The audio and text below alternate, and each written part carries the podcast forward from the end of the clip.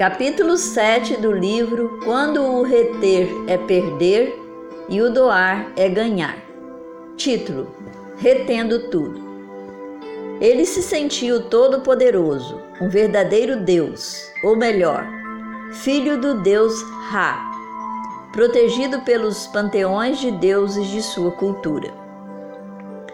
Senhor aparentemente de tudo, dominava, mandava e dirigia tudo e todos que pertenciam ao seu império. Numa visão que só ele tinha autoridade máxima para reter ou libertar quaisquer que fossem as pessoas ou animais que estivessem sobre o seu comando. Ele achava que sua força, sua inteligência, sua dinastia eram responsáveis por tudo o que ele tinha e o que era e o que ele era. Até que certo dia, dois idosos maltrapilhos entraram em seu palácio lhe solicitando uma doação para um Deus que ele desconhecia por completo ou tentava negar. Rapidamente, o orgulho e egoísmo tomaram conta de seu ser e ele negou categoricamente a doação e também a existência desse Deus. Ele, na sua arrogância, esqueceu que tudo que possuía vinha desse Deus. Sem o Deus criador e mantenedor da vida, nem aquele monarca nem sua nação existiria. O Senhor que estava lhe pedindo uma doação era o mesmo responsável pelo sol, pela chuva, pelas plantas, animais, o ar e tudo que existia ao seu redor. Também era o mesmo Deus que há alguns anos havia impedido seu país de ser extinto pela fome, enviando o seu servo para mantê-los alimentados e vivos. Dessa forma, um Deus bondoso assim era merecedor da doação da qual ele solicitava através dos seus dois representantes. Todavia, aquele homem orgulhoso estava disposto a fazer tudo para reter essa doação. Até mesmo ousaria fazer uso das armas de feitiçaria para impedi-la. No entanto, nada disso foi suficiente para impedir que o Todo-Poderoso mostrasse o seu poder em sua terra e que por fim conseguisse arrancar dele aquela doação que ele voluntariamente não gostaria de dar, mas por fim acabou cedendo, porque essa não lhe pertencia. Ele havia usurpado do seu legítimo dono, o grande Eu Sou. Faraó tentou reter tudo, mas acabou perdendo tudo: o povo, seu gado, suas plantações, seus deuses, seu filho, sua moral, seu império e, por fim, sua própria vida. Tudo isso porque ele foi orgulhoso e egoísta e tentou negar a Deus o que lhe pertencia. O povo de Israel não deveria ser escravo de Faraó, pois eles eram servos de Deus. E uma vez que Deus havia solicitado essa doação ou libertação através de seus servos Moisés e Arão, eles deveriam atender prontamente o pedido de Deus. Porém, deixou ser governado por um espírito orgulhoso e egoísta e acabou por reter aquilo que não lhe pertencia. No fim, Deus acabou recebendo o que tinha ido buscar, e Faraó recebeu aquilo que ele não estava a esperar.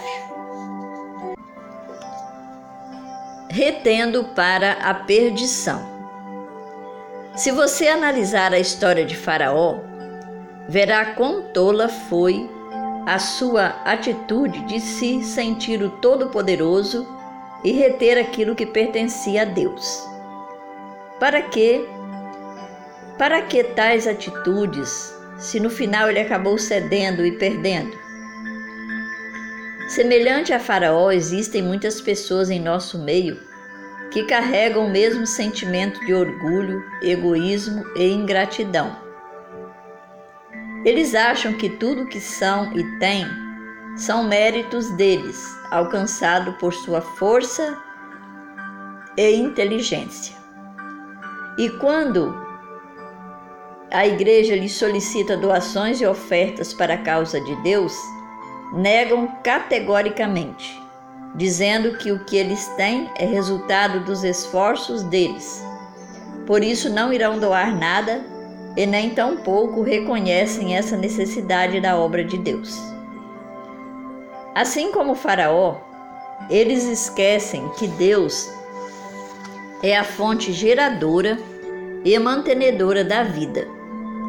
Sem Deus e seus elementos criados por manutenção. Sem Deus e seus elementos criados para manutenção do homem, eles jamais existiriam ou teriam alguma coisa. Muitas vezes Deus manifesta seu poder para esse grupo de pessoas, mas eles são orientados e persuadidos por familiares, amigos ou falsos cristãos para não doarem para a causa de Deus. Dessa forma, eles continuam resistindo ao seu pedido. Um outro grupo de pessoas que, mesmo quando os amigos e familiares pedem para cederem para Deus, eles ainda continuam retendo as suas doações. E quando finalmente cedem, não doam o suficiente, e ainda sem amor ou gratidão pelo que está fazendo. Eles podem até doar a oferta, mas não devolvem o dízimo.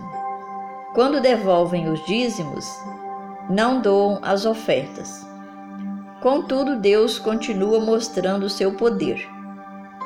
Então devolvem o dízimo e a oferta, mas não doam o tempo para Deus, que é o seu santo sábado.